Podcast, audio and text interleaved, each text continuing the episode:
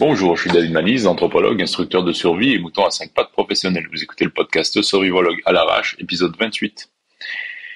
Euh, ceux qui sont venus faire un stage de survie au 7, un stage niveau 1, ont tous reçu plus ou moins euh, un speech putride au début du stage, qui pose les priorités et surtout qui pose ce qui fait la différence entre les gens qui vivent et qui survivent à tout et les gens qui crèvent la gueule ouverte les gens qui s'effondrent à la moindre vraie difficulté, les gens, euh, tout ça, et, euh, et on essaie de comprendre depuis des années, nous, qu'est-ce qui fait la différence entre les gens qui survivent à tout, évidemment, et comment faire pour cultiver les, les compétences, les capacités et les traits communs à tous ces gens qui survivent à tout. En évitant évidemment le biais du survivant, mais l'idée c'est quand même de trouver les points communs et les cultiver et d'éviter ce qui tue les gens et de développer les compétences qui vont avec tout ça, quoi. Et donc, on a la pyramide des choses qui servent à survivre. Et dans cette pyramide, à la base de cette pyramide, j'en ai déjà parlé sur le podcast, il y a l'attitude. Et cette attitude, c'est quoi? Ben, c'est un mélange de niaque, de motivation en fait, et euh, de d'intelligence de situation. Il y a le côté yang qui, qui est la et le côté yin qui est on fait attention à notre environnement et on essaie de changer de plan quand ça marche pas quoi. Euh, et en fait, on dit souvent dans ce speech qu'il y a une chose qui est vraiment fondamentale pour développer la vraie motivation, c'est de savoir pourquoi on fait les choses, c'est d'avoir un, espèce de un truc plus grand que nous, un truc un peu qui transcende l'individu, qui va nous donner une vraie raison de continuer à nous battre, même quand c'est difficile. Mais c'est qu'une partie du problème en réalité. Parce que même si on a un pourquoi, même si on sait pourquoi on fait les choses, même si on a une vraie, profonde et, intense motivation, il y a quand même toujours le moment où il faut faire des trucs qu'on n'a pas envie de faire.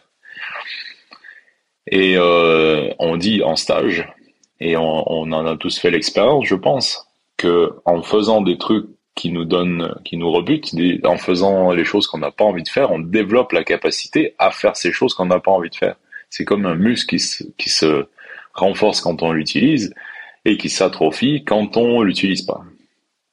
Et euh, et en fait, euh, en écoutant le podcast de Andrew Huberman euh, hier, avec euh, et d'ailleurs je vous je vous conseille vivement d'écouter ce podcast si vous comprenez bien l'anglais parce qu'il y a plein d'outils euh, scientifiques qui servent vraiment euh, dans la vie de tous les jours et des explications à plein de phénomènes qu'on observe et plein de clés, euh, de plein de solutions à des problèmes euh, qu'on se pose quoi.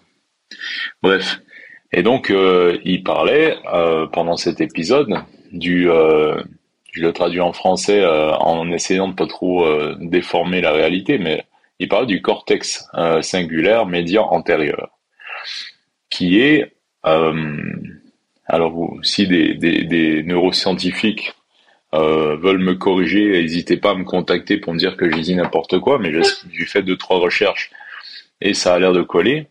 En attendant, euh, corrigez-moi si je me trompe, mais bref, ce cortex, ce petit bout du cortex singulaire, euh, s'occupe de gérer ces choses qu'on n'a pas envie de faire et de les faire quand même. C'est un peu le siège de la volonté, c'est un peu le siège de la niaque, c'est un peu le siège de on lâche pas l'affaire quoi.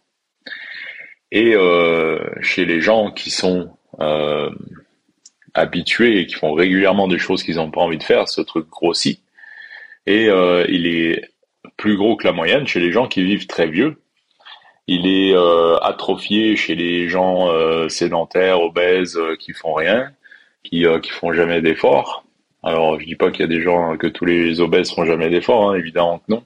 Je connais plein d'obèses qui font des gros efforts en permanence et et tout ça, euh, l'idée n'est pas de faire de la, grossophobie aujourd'hui, ne jetez pas de grenouilles, euh, mais euh, il y a des corrélations en fait entre les comportements de on lâche l'affaire et on se laisse aller et de la mauvaise santé, l'obésité, l'alcoolisme, les addictions, etc.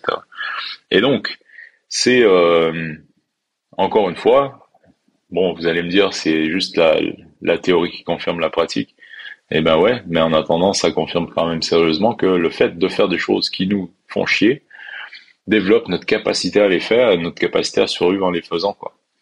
Et à être moins affecté par ces, trucs-là et à continuer et à et tout ça. Donc c'est un muscle qui se qui se renforce en faisant, en l'utilisant et qui s'atrophie quand on arrête de l'utiliser. Et donc, encore une fois, l'effort rend l'effort agréable.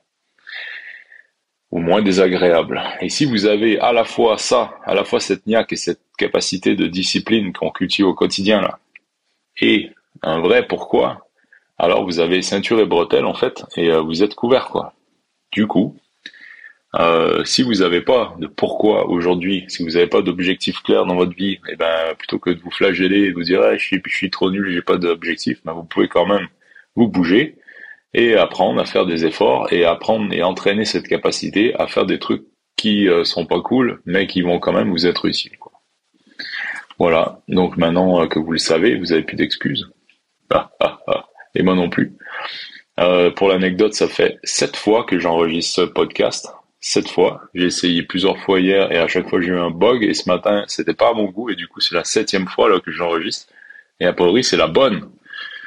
Du coup, vous voyez, faire les choses qui nous font chier, ben ça fait qu'on sort des trucs dans le monde quoi. J'espère que ce sera utile pour vous. Allez, ciao